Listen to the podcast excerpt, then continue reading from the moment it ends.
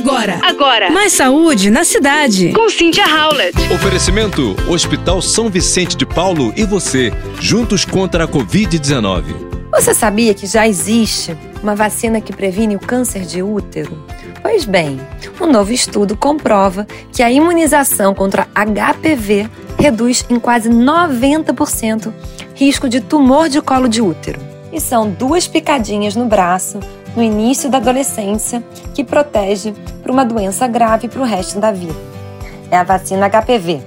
Portanto, procure se informar. O SUS já tem essas vacinas. Procure um espaço perto de você. As vacinas são gratuitas e é muito importante para a saúde das mulheres. Uma pesquisa realizada na Inglaterra constatou que meninas imunizadas entre 12 e 18 anos encaram uma redução de 87% o risco de desenvolver câncer de colo de útero mais tarde.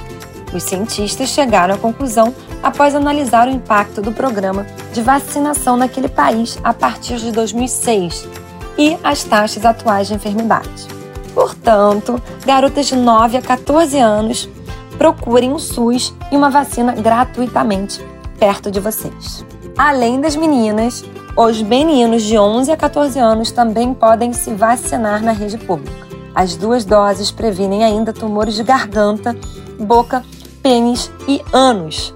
Portanto, vale para meninos e meninas. Protejam-se. Você ouviu Mais saúde na cidade. com Cynthia Howlett. Oferecimento: Hospital São Vicente de Paulo e você, juntos contra a Covid-19.